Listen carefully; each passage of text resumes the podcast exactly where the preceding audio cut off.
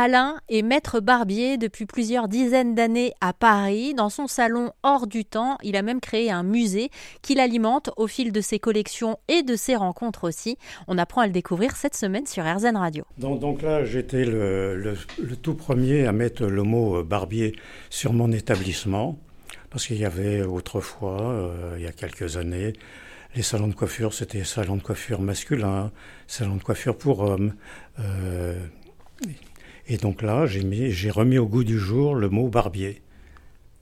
Et donc aujourd'hui, euh, j'ai beaucoup d'élèves, parce que donc euh, ce qu'il faut, c'est transmettre.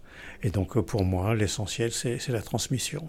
J'ai donc reçu et, et, je redonne également ce que j'ai reçu. Voilà.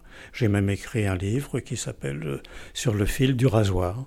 C'est un traité de philosophie qui retrace l'histoire euh, des barbes, des barbeux et des barbiers qui ont été plus ou moins célèbres dans, dans le passé. Elle commence comment d'ailleurs l'histoire des, des, barbiers? Parce que je crois que justement historiquement, euh, euh, ça a été tracé cette histoire-là. Alors, les barbiers ont commencé officiellement en 1292 sur les registres de la taille, qui était un, un impôt à l'époque. Voilà. Donc, donc c'est une euh, une profession, un métier euh, qui date depuis quelques années. Voilà. Et aujourd'hui, euh, vous avez une exposition au musée des arts décoratifs à Paris qui s'appelle Des cheveux et des poils. C'est une exposition extraordinaire et dont j'ai prêté aussi euh, quelques objets de ma collection, à peu près 75 objets. Et je vous invite également et à vos auditeurs d'aller y faire un tour parce que c'est une scénographie magnifique qui retrace vraiment euh, une histoire féminine, masculine, de la pilosité. Je crois qu'à l'époque, les barbiers ne faisaient pas que ça. C'est-à-dire qu'ils étaient amenés aussi, pour certains d'entre eux, euh, à faire euh, peut-être des actes chirurgicaux. Enfin, il y avait plusieurs casquettes aux barbiers. Alors effectivement, les barbiers étaient aussi euh, chirurgiens jusqu'à Louis XIV, qui a supprimé un peu le, qui a dit diversifié un peu le, le métier, c'est-à-dire qu'il y a eu la séparation des chirurgiens et des barbiers.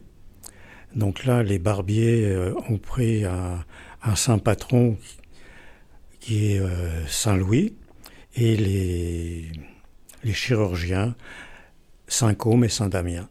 Rassurez-nous, aujourd'hui, Alain, vous n'êtes que barbier et en même temps, est-ce que vous êtes aussi psychologue?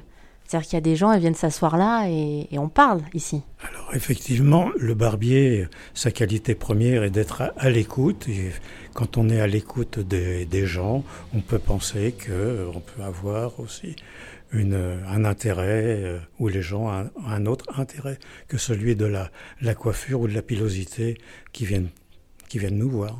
Est-ce qu'il y a des clients qui, qui, viennent depuis vraiment très longtemps? Que vous suivez, euh, peut-être pour certains même de génération en génération Vous avez peut-être la nouvelle génération qui arrive aujourd'hui oui, effectivement, euh, parmi ma, ma, clientèle, comme, comme je suis installé depuis de, de nombreuses années, j'ai également des, des parents, des grands-parents et des petits-enfants qui viennent me voir, donc, donc sur plusieurs générations. Merci à Alain, l'unique maître barbier de Paris, de nous avoir ouvert les portes de son salon.